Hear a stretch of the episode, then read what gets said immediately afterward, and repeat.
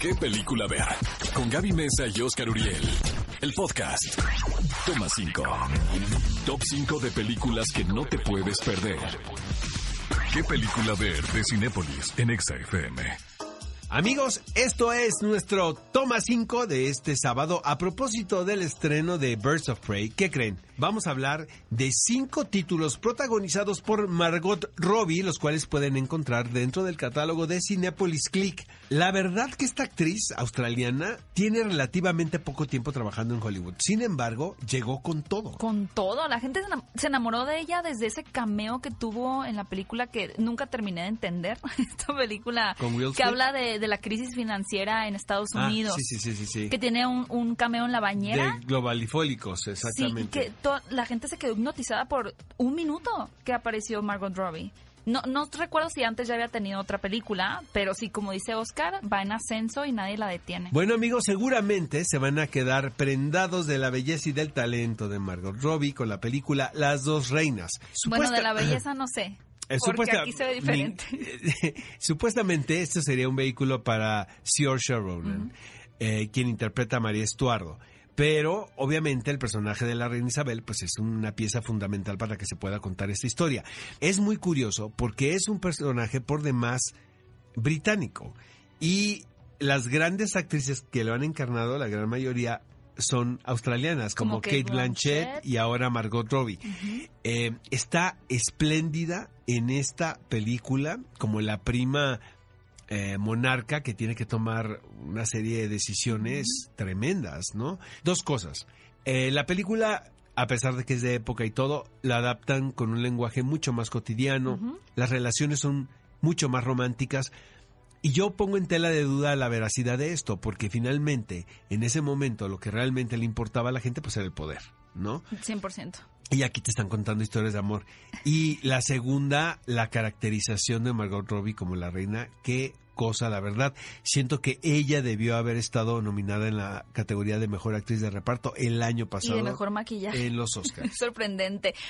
La segunda recomendación, que ya lo mencionamos, definitivamente quien brilla en la película de El Escuadrón Suicida es nuestra querida Margot Robbie en el personaje de Harley Quinn. Es muy peculiar este personaje porque siempre ha sido asociado como la compañera, como la novia, como el interés amoroso loco, ¿no? De, de guasón, hacen la pareja perfecta porque pues para cada roto hay un descosido. Creo que esa sería la manera de hablar de, de este par pero es que Harley Quinn, la forma en la que dio vida a este personaje, teniendo esos toques de locura, pero al mismo tiempo de carisma, atraparon al espectador de una manera impresionante. No sé si recuerdan, pero en 2016, cuando se estrenó esta película, todos los cosplays eran de Harley Quinn y al día de hoy sigue siendo vigente que las chicas o los chicos quieran disfrazarse de Harley Quinn. Así que si no han tenido la oportunidad de ver el Escuadrón Suicida, para que le vayan en complemento. No, yo no, yo soy muy morena para ser Harley Quinn. Pues yo no le ando jugando a la sirenita con eso de que cambiar y demás. Yo nada más puedo ser Pocahontas. ¿Dónde está la inclusión y la diversidad? Yo me disfracé de ellas. Pero tú misma o te Wonder segregas, Woman, pero o sea, yo te estoy poniendo en la mesa la oportunidad Las Amazonas de ser también Harley son morenitas.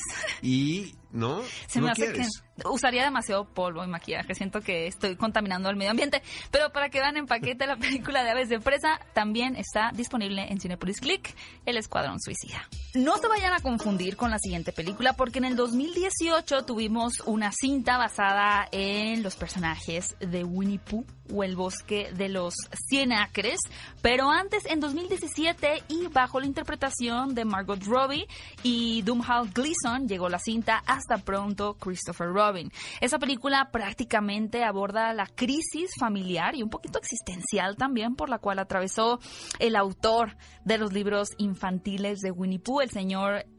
A. Milne, que realmente a veces cuando vemos un producto infantil o muy optimista, asociamos al autor con alguien que tuvo una vida sencilla, pero la realidad y lo que nos eh, busca transmitir esta biografía es todo lo contrario. Es todo lo contrario, es como realmente era un padre que de pronto no sabía cómo afrontar esta paternidad, cómo afrontar su rol de esposo, después también de que acaba de terminar la guerra. Realmente es muy interesante y el personaje de Margot Robbie no solamente funciona también aquí como un acompañamiento del autor, sino un motor que impulsó a la creación de estos fantásticos cuentos de Winnie Pooh.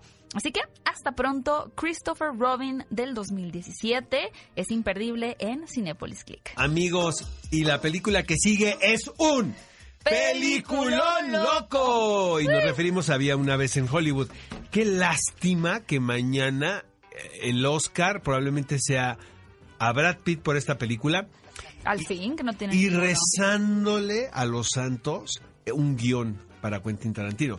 Pero esta es mi película favorita de la competencia. O sea, es la que Mm. Más me gusta todas. a mí. Sí, es cierto. Desde que la viste, dijiste que te No, encantó. no digo que es la que debe ganar o la que debe perder. Es la que más me gusta a mí. O sea, de una manera personal conecté muchísimo con esta película.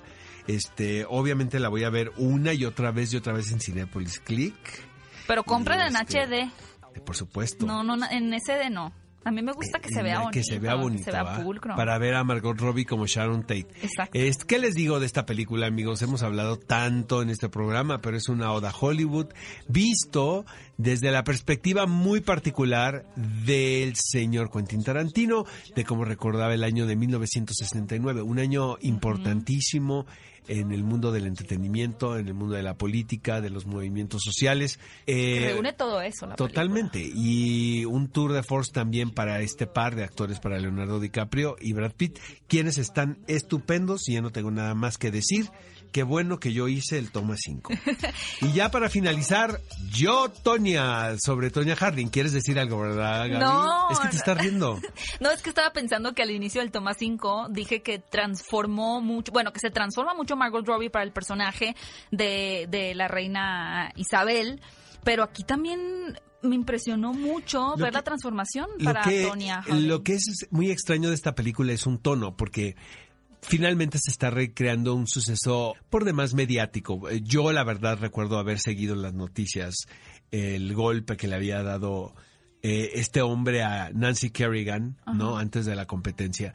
Eh, lo que hacen los realizadores, eh, también es un proyecto de Margot Robbie, es buscar un tono cuasi farsa, pero no del todo. O sea, es, es muy particular como nos están... Casi es una sátira, pues. A mí lo que me gusta mucho de esta película, además de que nos metemos en el microcosmos del mundo del patinaje artístico, que es mucho más rudo de lo que uno puede pensar, porque en apariencia es como, wow, sí, bailarines patinando, música, vestuarios llamativos, pero es una bestialidad estar allá adentro. Es Realmente muy creo que juega mucho con Y las muy emociones. sangriento también. Sí, porque no solo es una cuestión de qué tan capaz eres físicamente, sino cómo te ves. Exacto. Si les gustas a los jueces, si les parece lo Si suficientemente estás bonita, si eres atractivo, ¿no? Es, es- de hecho, creo que ya está medio retrógrada incluso y parte de lo que hace la película es demostrar esa crueldad hacia un personaje que tal vez tenía toda la capacidad, pero que no lograba encantar a los jueces. La transformación de Margot Robbie es muy buena. Además de que sí, está esta cosa un poquito morbosa de, de lo sucedido en ese entonces, donde se le acusaba de haber querido herir a otra compañera de una manera muy violenta.